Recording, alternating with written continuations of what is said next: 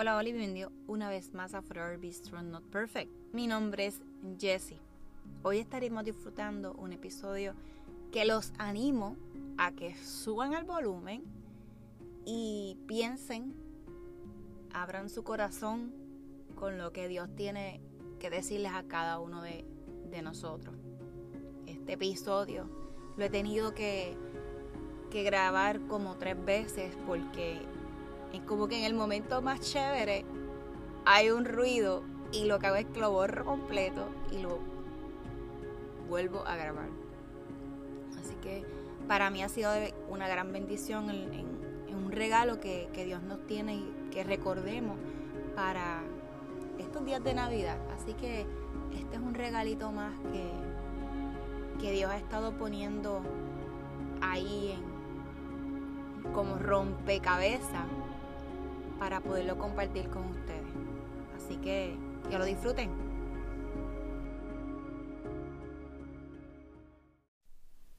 El episodio de hoy titulado Me robaron. Cuando estaba en la universidad, apenas entrando en mi primer semestre, mis papás me regalaron para mi cumpleaños una cadena y una pulsera que tanto yo quería. Recuerdo que aquella cadena eh, me, había, me gustaba, la había visto, había hablado de ella y mis papás hicieron el sacrificio para comprármelo. Ese día, mientras me estoy bajando del auto, llegaba a la universidad, me estacionaba eh, frente de la universidad, precisamente, cuando voy bajando, ¿verdad? Con los motetes y voy caminando por la acera, veo de frente esta persona que viene, este caballero que viene, y lo que hizo fue que me arrancó la cadena, así, así como si, si hubiese sido a agarrar algo y siguió caminando. La cuestión es que yo obviamente entro, lo informo, busco a mis compañeros de, de, de universidad, voy a la administración, llaman la policía y la adrenalina, les tengo que decir que eso se subió Lloré, pero lo que estaba llorando era más de rabia, de, impotencia, de no poder hacer nada. Y eso que yo llegué, yo estudiaba de noche, de cinco y media a seis de la tarde. Para mí fue triste. Para mí fue con mucha rabia. Porque ese individuo me robó. Lloré, pero me monté con valentía con la policía en un vehículo que ellos tenían, pero de pasajeros.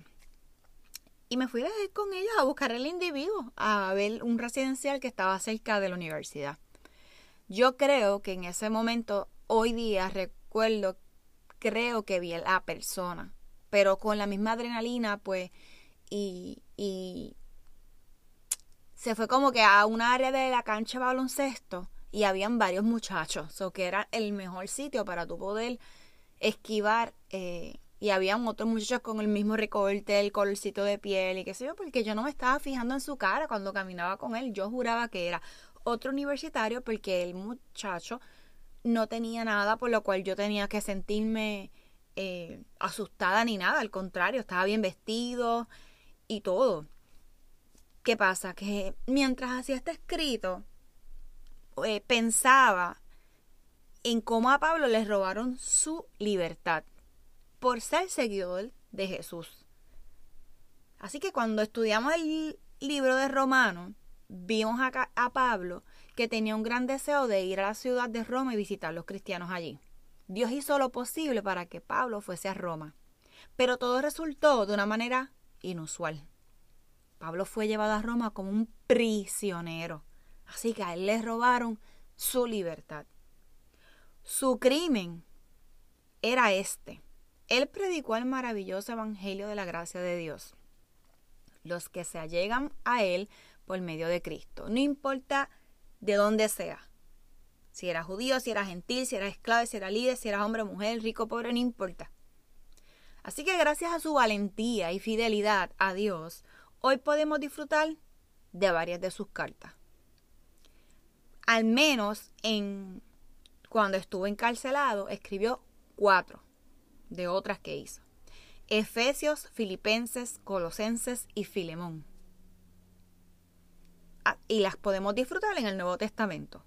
Cuando hacían lo posible por escribir sus cartas, quienes, ¿verdad? Quienes hacían esto posible, disculpen, mientras hacían esto sus cartas, eran otros cristianos que se filtraban, como que les iban a llevar sus cositas, lo iban a cuidar, le iban a hablar con él, pero les llevaban para que se pudiera escribir.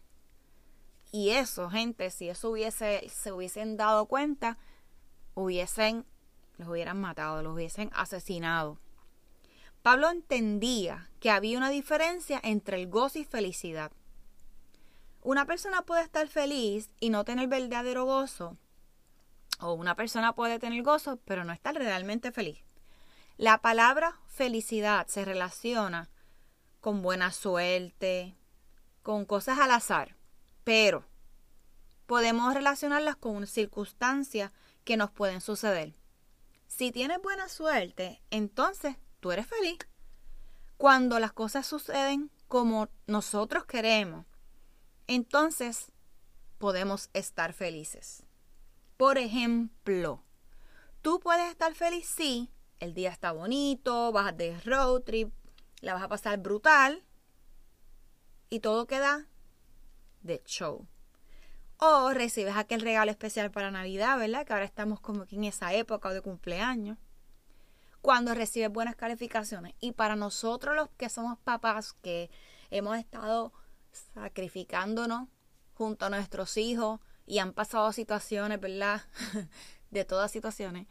Y llega fin, llegan las, notas, las calificaciones, y son buenas notas, celebramos. Si todo resulta como deseamos, obviamente vamos a estar más que felices, ¿no? Pero ahora bien, porque, ¿qué pasa si esa suerte se acaba?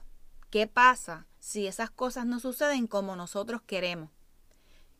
¿Qué sucede si esa actividad que llevas haciendo por un par de meses al aire libre cae una pelota de aguacero en ese evento y no para de llover? ¿Qué pasa cuando no recibes ese regalo esperado? ¿Qué pasa cuando esas calificaciones las ves en tu libreta?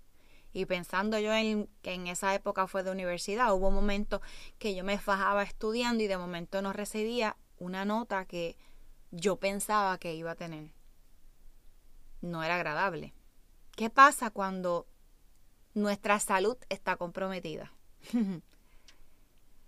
cuando estamos viendo algún deporte y nuestro jugador o equipo favorito perdió ¿Cómo nos ponemos? ¿Qué pasa cuando alguien nos falla? La felicidad depende de las circunstancias y casualidades. Si las cosas van bien, entonces puedo estar feliz. Si las cosas van mal, goodbye felicidad. El gozo no depende de las circunstancias. El gozo depende del Señor. Y Él nunca cambia. Aunque las circunstancias de Pablo eran terribles al estar en prisión, él se regocijaba.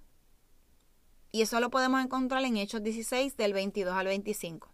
No podemos contar con las cosas que siempre suceden, que nos queden bien, que las cosas que queremos sucedan. Pero podemos contar de que Dios es Dios y no importa lo que suceda, Él nunca cambia. Supongamos que te subes en un auto para ir a salir con tus amigos, tus familiares, algo que ya tenías planificado y de momento se te explota la goma y no que te explota la goma, la goma, perdón. Te, te desvías de carril y de momento no viste ese árbol que estaba ahí, pa y chocaste el carro. ¿Qué pasó? ¿Qué significa que esto que te pasó Dios cambió o ha cambiado? que esta situación ha cambiado las promesas que Dios tiene para ti? ¿Puede Dios enseñarte y bendecirte en medio de esas circunstancias? Pues aquí les cuento algo. Y antes de contarles, para aquellos que me escuchan por primera vez o no han escuchado todos los episodios, te invito a que vayas un poquito para atrás y escuches el episodio sorpresa, donde te voy a explicar un poco más detalle. Pero sí, este año me robó. Al igual que a ti, este año nos robó. Me robó para empezar a mí mi sistema inmunológico, mi cabello, mi libertad, mi iglesia, mis abrazos con mi familia y amigos. ¿Y a ti? Que te robó. Pero el Señor te dice que no importa cómo estés ahora, en Hechos 9:15, el Señor le dijo, ve, porque Él es mi instrumento elegido para llevar mi mensaje a los gentiles, a reyes, como también al pueblo de Israel. O sea, Dios lo utilizó para que fuera un instrumento para llevar el mensaje a los demás. De eso se trata este podcast. De eso se trata Forever Be Strong. De poder llevar el mensaje a otras personas, a otros como yo, que el año me robó muchas cosas, que tal vez las tenía guardadas y las he, venido a desarrollar con todo lo que me ha robado este año. Salmos 119, 105. Tu palabra es lámpara que guía mis pies y una luz para mí camino. En adición, ¿verdad? Pablo les está diciendo a ellos, y lo leo de la Biblia, en Filemón 1.1, yo Pablo, prisionero por predicar la buena noticia acerca de Cristo, junto con nuestro hermano Timoteo, ahí está, ahí está, ¿quién, quién ayudó? ¿Quién ayudó? Les escribo esta carta a Filemón, nuestro amado colaborador, a nuestra hermana Apia, Arquipo, nuestro compañero en la lucha la iglesia, se reúne en tu casa. Que Dios nuestro Padre y el Señor Jesucristo le den gracia. Y voy a ir cerrando con esto. Viendo nuevamente a Filemón 1, versículo 4 al 7. Y es una oración que aparece de agradecimiento por parte de Pablo. Filemón, siempre le doy gracias a mi Dios cuando oro por ti Así que aquí vamos a poner tu nombre. Gracias por escuchar. Y siempre le doy gracias a Dios cuando oro por ti que me escucha. Porque sigo oyendo que tu fe en el Señor Jesús y de tu amor por todo el pueblo de Dios. Pido a Dios que pongas en práctica la generosidad que proviene de tu fe a medida que comprendes y vives todo lo bueno que tenemos en Cristo Hermano, hermana, tu amor me ha dado mucha alegría y consuelo, porque muchas veces tu bondad reanimó el corazón del pueblo de Dios. Así que no podemos olvidar y ir a la palabra y buscar que si en ocasiones nos van a robar la alegría, la felicidad, el gozo, pero tenemos que llegar a aquel que nunca cambia. Aquí Pablo nos deja unos libros que podemos ir a instruirnos, ir a gozarnos y ir a, a retomar y a recargar mucha energía. Así que vamos a disfrutar, vamos a gozar. En momentos en este año ya se está acabando, ya se está acabando. Y estoy segura que tanto tú que me escucha, queremos y necesitamos que este 2021 sea uno diferente. Sea uno que podamos llegar a otros. Que nuestro corazón no sea tan ambiguo de vez en cuando. Así que vamos a, a dar gracias. Vamos a, a, como podamos con lo que tenemos. Pasa un mensaje, da una buena noticia. Recordemos que se está acercando, ¿verdad? Que ya el, el, el 25 tenemos al nacimiento del niño Jesús. Pensemos en ese nacimiento y en la luz que eso trajo y que hoy día podemos como cristianos disfrutarnos y tener fe de que hay cosas que no vamos a entender, hay cosas que estamos viviendo hoy que han sido gracias a su sacrificio. Y quiero dejarles saber que pasen este 24-25 de diciembre analizando y pensando qué cosas te traen gozo.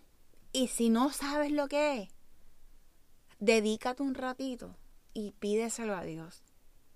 Y recurramos a este gozo siempre. Que esa felicidad no sea la que deberíamos de tener. Y digo deberíamos porque me estoy obviamente incluyendo. Así que esto es todo por hoy. Te envío un fuerte abrazo y muchas bendiciones donde quiera que estés. Y gracias por el apoyo durante estas dos pasadas semanas que han sido majestuosas y sorprendentes para mí. Hay muchas personas que han podido escuchar lo que estoy compartiendo con ustedes y eso para mí tiene un gozo increíble y adicional me siento un poquito como que nerviosita, pero lo que quiero es que esto llegue y seamos más esos curiosos de, de compartir y de aprender la palabra de Dios. Así que nos vemos y feliz Navidad. Bye.